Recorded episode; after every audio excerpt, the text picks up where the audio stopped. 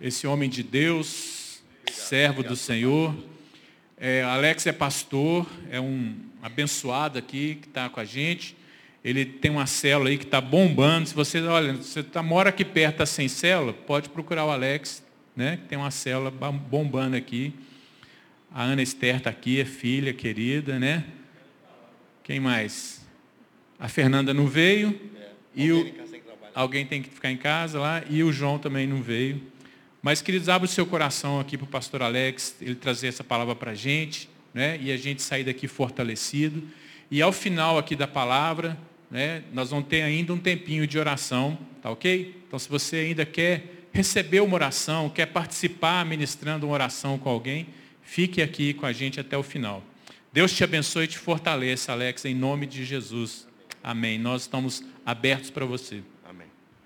Boa noite, igreja. Tudo bem? Como que está todo mundo aí? Eu estou muito feliz. Acabei de voltar de férias. Uau! Fui lá na terra do Deraldo. Já aprendi a falar oxente. Ixi, limprado. Pessoal, boa noite a todos. É, a gente está falando no culto da culto esperança, não é isso? E eu fico muito alegre de poder falar sobre esperança porque esperança nos dias que a gente tem vivido, pelo tanto de coisa que a gente tem passado, pelas dificuldades que têm surgido, parece que fica uma coisa meio contrária, né? As coisas que têm acontecido no, no dia a dia da gente. Parece que a gente tem que estar o tempo todo brigando, né? Como que eu vou brigar e vou ter esperança? Né? Como que eu vou lutar e, e, e ter esperança? Né? Mas a esperança é uma coisa que ela faz parte da vida cristã. A esperança é uma coisa. Ah, você colocou slide? Uau! Muito obrigado. Acho que é porque da última vez não estava conseguindo ler. Deve ser por isso, né? E o Léo foi apelou. Mas eu queria tratar com vocês aqui de um assunto, ó, do, deste assunto. E o tema de hoje é tesouro e coração, desejo e esperança. É, a Bíblia diz assim que, a, que aonde que está o nosso coração? Aonde que está o nosso coração? Está onde está o tesouro. Então, onde está o tesouro? Aonde está o nosso coração. É o que a Bíblia traz para a gente. E eu queria usar alguns textos para a gente falar sobre isso. O primeiro texto ele vai estar em Mateus. Esse aí. Ele vai estar em Mateus, no capítulo 6, ali no verso 19 ao 21. Ele diz o seguinte: é, Não acumuleis para vós outros tesouro sobre a terra, onde a traça e a ferrugem corrói, e onde os ladrões escavam e roubam. Mas ajuntai para vós é, outros tesouros no céu, onde a traça nem a ferrugem corrói, e onde ladrões não escavam nem roubam. Porque onde está o teu tesouro, aí está o teu coração. Então, onde está o seu coração hoje?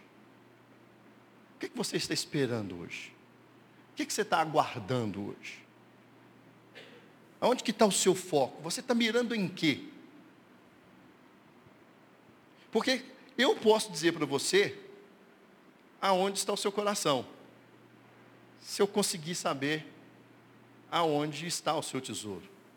E tesouro, ele tem a ver com aquilo que nós vamos gastar tempo na nossa vida. Tesouro é uma coisa muito importante é, para as nossas vidas. E a gente vai ver daqui a pouco um outro texto. Mas eu queria falar um pouquinho é, desse texto aqui especificamente. É, o, o livro de Mateus é um livro muito interessante, é um livro temático. Ele vai tratando de assuntos e ele foi aglutinando esses assuntos. E esse aqui, é, o, o, o, Novo Testamento, né, o, o Evangelho, ele tem cinco grandes é, discursos. E esse aí é o maior deles. É o discurso do monte. se você pegar um, tem um, livro de, do Martin Lloyd que tem 700 páginas só falando do Sermão do Monte. Para você ver a grandeza que é o Sermão do Monte. Você vai ver vários pregadores falando sobre o Sermão do Monte. Tem material do Sermão do Monte, assim, a rodo. Hein? Sabe por quê? Eu aprendi uma coisa. Aquilo que é importante na Bíblia, nós devemos tratar com a devida importância. Mas aquilo que é muito importante na Bíblia, o Senhor trata dela muitas vezes. E o Sermão do Monte é fantástico por causa disso. E esse capítulo 6, especificamente aí, é um capítulo em que o Senhor, Ele está respondendo às necessidades dos discípulos. O, o, o, é, o Sermão do Monte, apesar de ter lá 5 mil pessoas, né, aliás, homens, né, na contagem lá, eram homens, apesar de ter centenas de milhares de pessoas ali naquele lugar, o Sermão do Monte ele foi para os discípulos. Jesus estava ensinando os discípulos. E o que, que ele estava ensinando os discípulos? Os discípulos fizeram uma pergunta para ele, Senhor, mas como que é orar? Ensina-nos a orar. Então ele vai começar ali com o Senhor ensinando a oração dominical. Depois ele vai falar sobre o perdão, a necessidade do perdão. Depois ele vai falar sobre as necessidades da, da, nossa convivência uns com os outros. E aí ele vai arrebentar neste, neste versículo que nós acabamos de ler. Jesus estava dando, estava dando uma resposta para a gente de como deveria ser a nossa vida cristã. Ele foi perguntado, ensina-nos, como é que ora? Ensina-nos a orar, porque a gente não está sabendo orar, como é que é a oração? E Jesus, então, o Sermão do Monte, ele é muito prático nas nossas vidas. O Sermão do Monte, você vai, você vai trazer mu muitas coisas práticas para a sua vida. E é esse contexto que está falando ali. Então, Jesus estava explicando como que nós, como filhos de Deus, devemos agir neste mundo. Como que você deve agir neste mundo? Então, o contexto disso, ele está aplicando como? Você vai agir aonde estiver o seu tesouro. Porque aonde vai estar o seu tesouro, certamente vai estar o seu coração. É ali que você vai dedicar tempo. É ali que você vai dedicar é, é, é, é, o seu dinheiro. É ali que você vai dedicar os seus estudos. É ali que você vai dedicar o seu crescimento. É ali que você vai gastar a maior parte do tempo aonde estiver o seu tesouro. O seu coração vai estar nisso. O Senhor nos deu um coração assim. Então o discurso de Jesus, ele, ele surge é, por uma demanda dos discípulos. Outros dois versículos para a gente poder ler. A parábola do tesouro escondido. Muitos aqui já viram, ele está no livro de Mateus também, né, a partir do, do, verso, do capítulo 13. Esse aqui no versículo 44 diz: O reino do Senhor é semelhante a um tesouro oculto no campo, o qual certo homem, tendo-o achado, escondeu. E, transbordante de alegria, vai, vende tudo o que tem e compra aquele campo. Versículo 45. O reino dos céus é também semelhante a um que negocia e procura boas pérolas e, tendo achado uma pérola de grande valor, vende tudo o que possui e a compra. Irmãos, eu não sei se vocês pararam para prestar atenção nesse texto. Esse aí é o terceiro grande discurso que Mateus compila. Está aqui as parábolas de Jesus. É, o, é, o, é a compilação das parábolas de Jesus. E Jesus, olha que está falando, ele está dizendo que o reino de Deus é semelhante. Aí depois ele fala de novo aqui embaixo, o reino de Deus também é semelhante. Irmãos, você sabe qual era a pregação de Jesus? Capítulo 3, verso 17 do livro de Mateus. Vai dizer assim, logo depois, logo após Jesus sair ali da tentação, né, logo depois ali que Jesus teve fome, que ele comeu, a Bíblia diz assim, então ele começou a pregar. Arrependei-vos, porque é chegado o reino dos céus. A mensagem do Senhor é arrependa-se, arrependa-se. Por quê? Porque é chegado o reino dos céus. Veja como que Jesus tratou o reino dos céus. O tempo inteiro ele está falando do reino dos céus. Ele está trazendo uma cultura de reino para a gente. De reino de qual? De reino dos céus. Jesus está trazendo para a gente uma vida do reino dos céus. Jesus está querendo que a gente ande conforme o reino dos céus. E para isso nós temos que nos arrepender. Porque nós estamos cheios de nós mesmos. Nós estamos cheios das nossas culturas. Nós estamos cheios dos ensinamentos que nós herdamos. E o que, que ele está querendo da gente? Ele está querendo que a gente tenha uma mente no seu reino. Ele está querendo que a gente tenha um pensamento no seu reino. E você vai ver isso muitas vezes. Jesus falando do reino de Deus várias vezes. Ele comparando a, a pequena, aquela a semente de mostarda. Ele comparando ao homem rico, ele comparando aquele que, que largou tudo. E pensando um pouco sobre esse texto aqui, esses dois textos que a gente estava vendo, pensando sobre eles. É, esse texto aí, especificamente, ele está falando sobre salvação. Teologicamente, esse texto está falando sobre salvação. Ele disse: o reino de Deus é semelhante a um tesouro oculto no campo, o qual certo homem, tendo-o achado, o escondeu. O que, que ele está dizendo? Tendo-o achado. O que, que ele quer dizer com isso? Quem que acha um tesouro? Você já tropeçou em algum tesouro, mano? tropeçou assim, achei um tesouro aqui, rapaz. Esse texto parece que ele ele ele está fora do contexto. Ele diz assim, que ele, transbordante de alegria, vai, vende tudo o que tem e compra aquele campo. Como que é isso? Pô, eu acabei de achar um tesouro, aí eu pego esse tesouro que eu acabei de achar e escondo esse tesouro aqui nesse campo. Aí eu pego, vou lá, vendo todo o meu tesouro, para poder vir aqui e comprar esse campo com o tesouro que eu achei.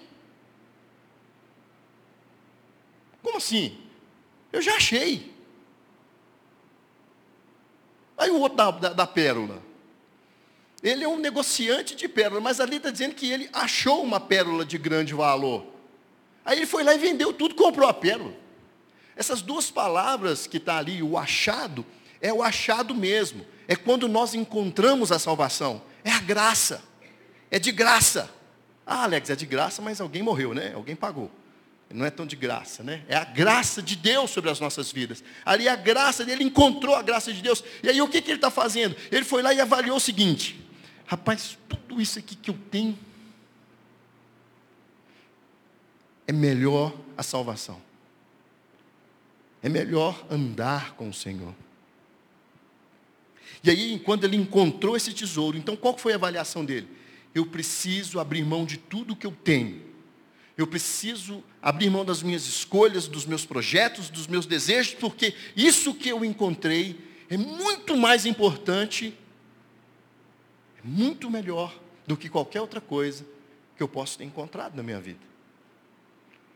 É isso que esse texto está falando. É isso que Jesus está falando. Ele está dizendo que o reino de Deus é a melhor escolha para nós que somos cristãos. Ele está dizendo que o reino de Deus e a sua justiça é a melhor coisa que nós temos para as nossas vidas. Mas você sabe o que, é que nós queremos? Nós queremos o SUS. Né? No reino de Deus nós queremos o SUS. Aí nós queremos o SUS, ô oh, pastor Juliano, você podia orar para mim aí, porque tô, tô, sabe, estou meio doente assim, a família não está bem. Aí, beleza, aí eu estou passando dificuldade financeira, agora o que, que eu faço? Eu vou na Débora, vou falar com a Débora, Débora, ora para mim aí, porque sabe, tem que acertar na loteria, eu preciso de alguma coisa aí, aí eu vou lá no Ministério da Fazenda. Mas Jesus falou assim, ó, ore, pedindo que venha o reino, que venha tudo. E muitas vezes nós estamos caminhando em porções, em ministérios. Enquanto deveríamos estar caminhando buscando o Senhor, dá-me o teu reino, governa sobre a minha vida. Tu és soberano sobre a terra. Uau! Alex, mas andar assim é muito complicado. Irmãos, se fosse fácil, Jesus precisava morrer na cruz, né? Hein? Se fosse fácil, não havia necessidade de Jesus ter morrido na cruz. Não haveria nenhuma necessidade. É, veja aqui que tem um, um, um, contraste naquilo que Jesus está falando. Quando ele está usando esses textos que a gente acabou de ler, ele está dizendo o seguinte: olha, não é que aquilo que você tem não seja importante, mas o que eu tenho para te dar é maior. O que eu tenho para te dar, foi eu que, que selecionei. Jesus ele não está prestando atenção nos nossos desejos. Será que Jesus não se importa com o meu desejo? Irmãos, eu penso que a maioria dos nossos desejos, eles não têm um tanto significado diante da grandeza de, de tudo aquilo que Deus tem preparado para a gente. Ele diz que olho nenhum viu, ouvido nenhum ouviu as grandezas daquilo que o Senhor tem preparado para nós. Então quer dizer, Alex, que nós não podemos. Não! Nós, Deus nos deu Deus nos deu essa característica de termos desejos, de termos sonhos. Mas você sabe o que, que acontece com a gente? Muitos de nós, como diria um amigo meu, muitos de nós, sabe o que acontece conosco? Algumas coisas ali, ó. Seu desejo está alinhado com o reino de Deus.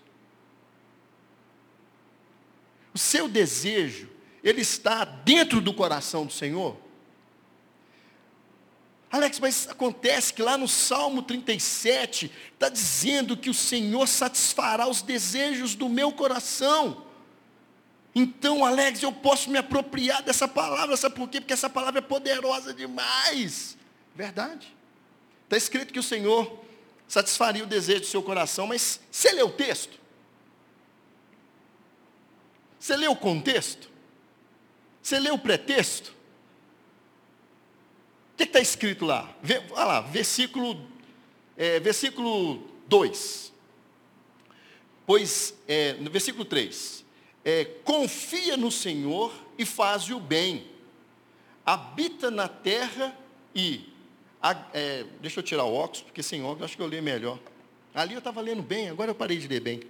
É, Alimenta-te da verdade. Agrada-te do Senhor e Ele satisfará os desejos do seu coração. Entrega o teu caminho ao Senhor, confia nele, e o mais Ele fará. O Senhor vai satisfazer o desejo do seu coração, mas confia nele, todo o seu coração. Entrega o seu caminho a Ele, de todo o seu coração. O que é tudo, irmãos? O que é todo? Tudo é inteiro. Tudo é 100%. Tudo é algo que não está fracionado.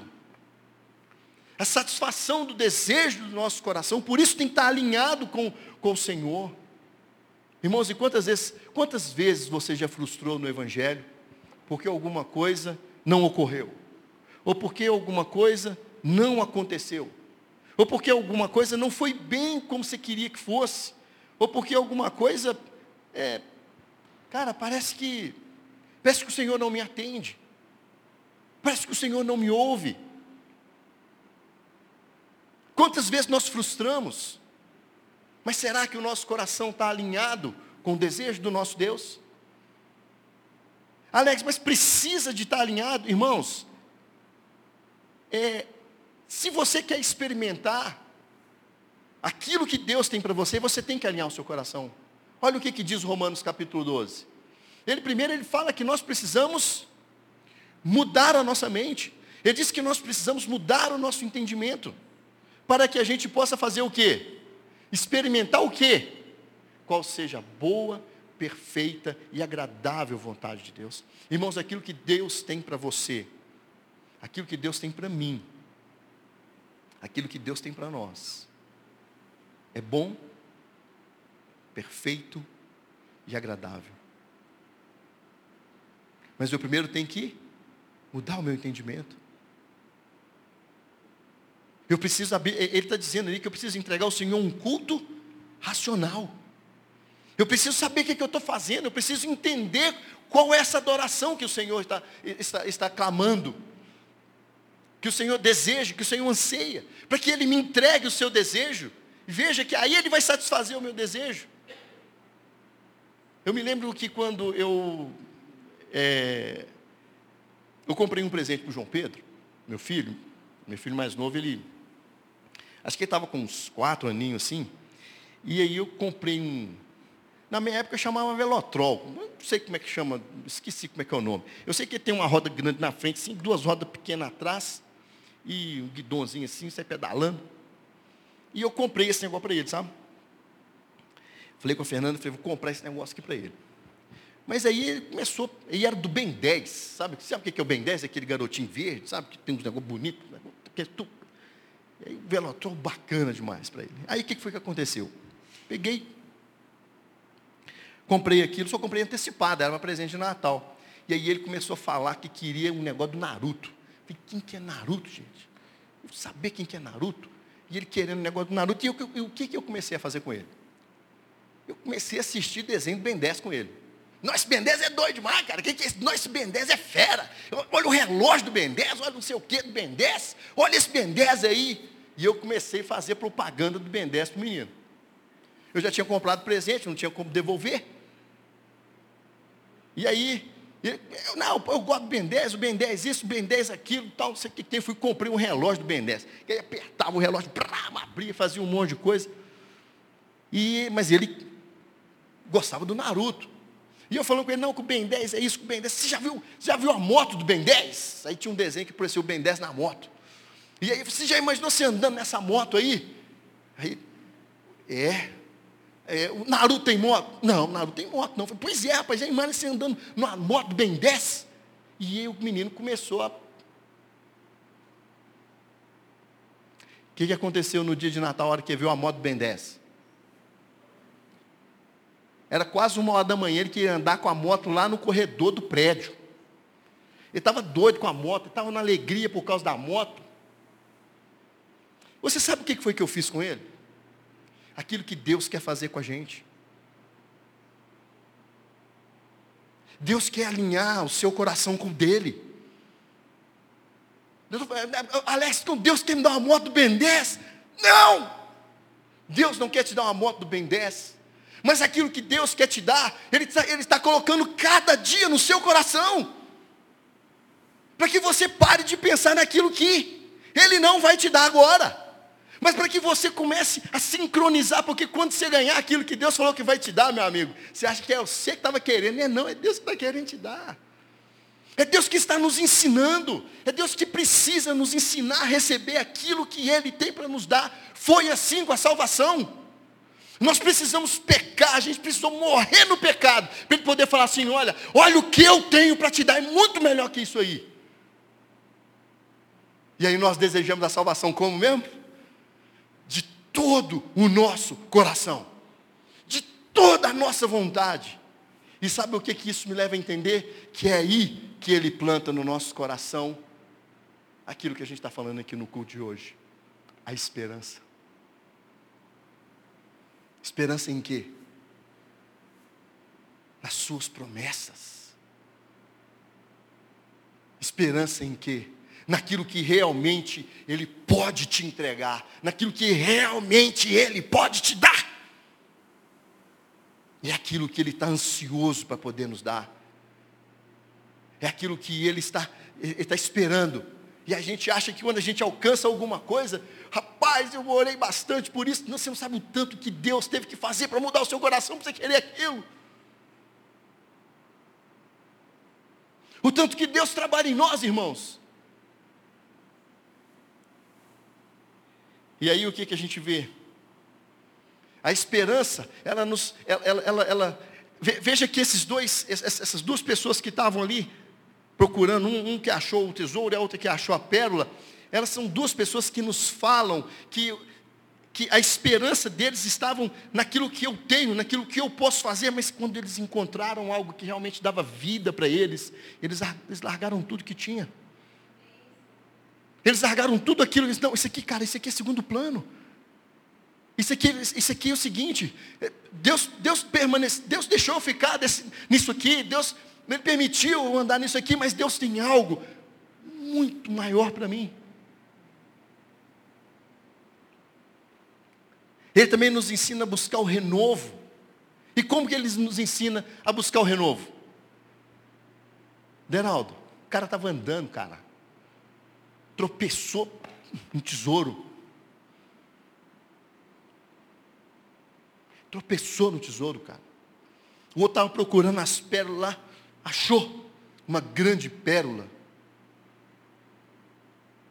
Esse é o renovo que o Senhor promete para a gente.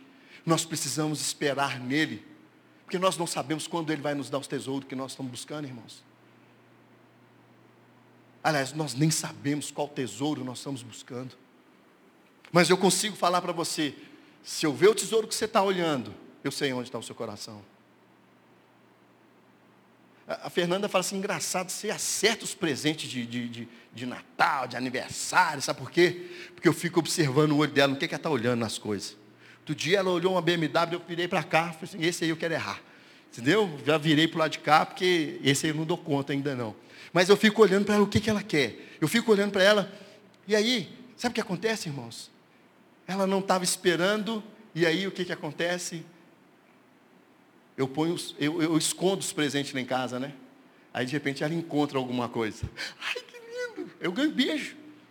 Imagina, ela acha que foi bom para ela. Foi melhor para mim.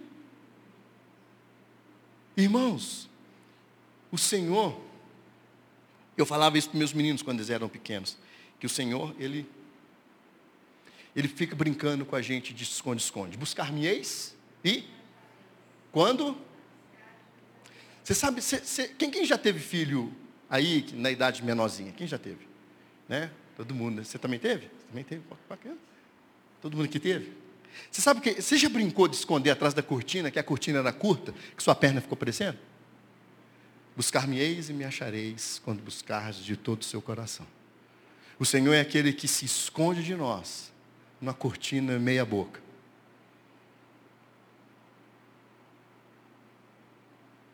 É assim que o Senhor nos conhece. É assim que o Senhor age com a gente. Porque se ele, irmãos, se ele não quiser ser encontrado, irmãos,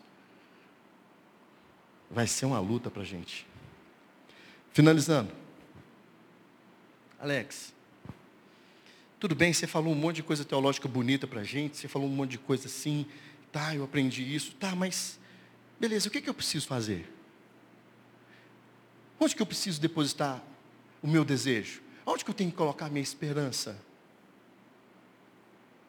Irmãos, Jesus falou assim no capítulo 6 do livro de Mateus, no versículo 33, que nesse mundo nós vamos ter aflição. E se ele falou que nós vamos ter aflição, o que, que você acha que vai acontecer com a gente? Hum? Nós vamos ter, né? Ele falou que vai. Ele falou que nós teremos aflições. Mas que era para a gente ter o quê? Por quê? Que era para ter bom ânimo? Porque ele venceu o mundo. Veja que ele falou assim: ó, não, você pode ter bom ânimo que eu vou te dar de tudo. Foi isso que ele falou? Não. O que foi que ele falou? Tenha bom ânimo, porque eu venci o mundo. O Senhor venceu o mundo. Então por isso nós podemos ter esperança. E aonde que eu tenho que depositar a minha esperança? Irmãos, você tem que colocar a sua esperança nas promessas de Deus. É o primeiro cardzinho lá. Você tem que colocar a sua esperança na promessa de Deus. Você sabe por que, que nós oramos por cura? Por que, que você ora por cura? Ah, porque eu acredito na cura. Não. Não é porque você acredita na cura. Você ora por cura. Porque há uma promessa de Deus que diz que sobre as suas pisaduras nós somos sarados. É por isso que você crê na cura. É por isso que nós cremos que Deus pode todas as coisas, porque a palavra diz: para o Senhor não há impossíveis em todas as coisas. É por isso que nós acreditamos na cura. Então nós temos que colocar, nós temos que colocar a força daquilo que a gente tem nas promessas de Deus. A outra coisa, procure colocar sua esperança em coisas que Deus, é, é, procure não colocar sua esperança nas coisas que Deus não lhe chamou para crer. Irmãos, muitos de nós colocamos a nossa esperança, sabe por quê? Porque o irmão comprou um negócio novo ali, um carro novo, uma casa nova, é, fez alguma coisa, aí eu falo, não, Deus também vai fazer comigo. Não, irmãos, não se frustrem com isso. Aquilo que Deus deu para o irmão, do irmão, ele tem um tesouro que você vai tropeçar nele ainda. Calma.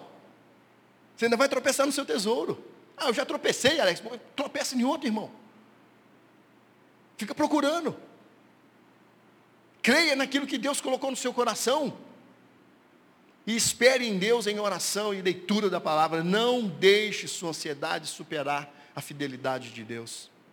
Muitos de nós, irmãos, a gente não aguenta esperar a fidelidade de Deus. Sabe o que a gente faz? A gente corre lá no banco e pede um empréstimo. Aí a gente liga para o irmão ali e fala, irmão, deu ruim. Estou precisando aí fazer alguma coisa. Aí a gente pega, vende os negócios. Aí a gente fica desesperado porque o, o, o filho passou mal, a gente faz assim, a gente procura um monte de coisa. Irmãos, nós não podemos deixar a nossa ansiedade ser maior que a fidelidade do Senhor. Nós não podemos deixar isso. Por isso que temos que esperar em oração. Por isso que nós temos que ler a palavra. Para saber o que, que o Senhor tem para nós. Quais são as suas promessas. Irmãos, há promessas maravilhosas de Deus para as nossas vidas. Veja Eliseu. Eliseu, quando, quando Elias o chamou, o que foi que ele fez? A Bíblia diz que tinha é, é uma junta de 12 bois. Gente, era um negócio grande. Ele vendeu tudo, fez churrasco, quebrou tudo, fez churrasco lá, passou. Sabe para quê? Para não voltar lá atrás mais. Para não voltar lá atrás mais.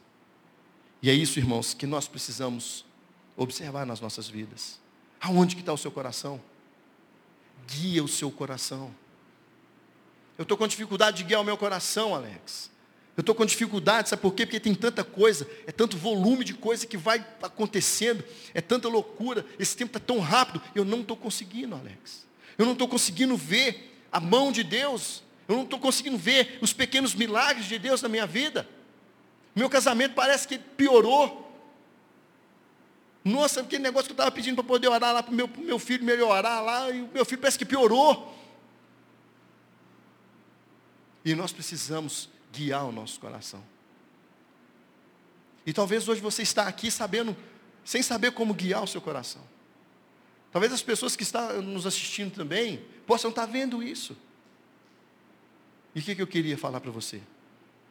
Se você está com dificuldade de guiar o seu coração, eu queria te pedir para ficar de pé.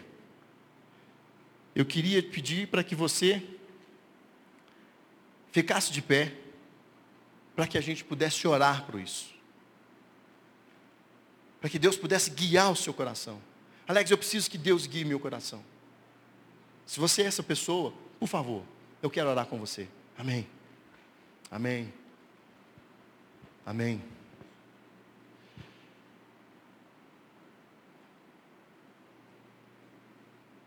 Talvez você está com dificuldade de guiar o seu coração na educação dos seus filhos, na administração do seu casamento, nas finanças lá do seu, do, do seu, do seu negócio na sua finança pessoal. Talvez o seu coração está tão ansioso, tão ansioso, que você não está conseguindo ouvir Deus. Você não está conseguindo acreditar nas promessas, andar nas promessas, caminhar nas promessas, viver nas promessas. Talvez isso esteja dificultando a sua caminhada.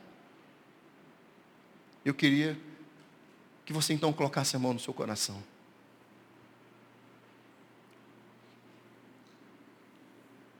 Ô oh, Pai, eu te louvo, Senhor, pela grandeza do Senhor, por tudo aquilo que o Senhor fez nas nossas vidas.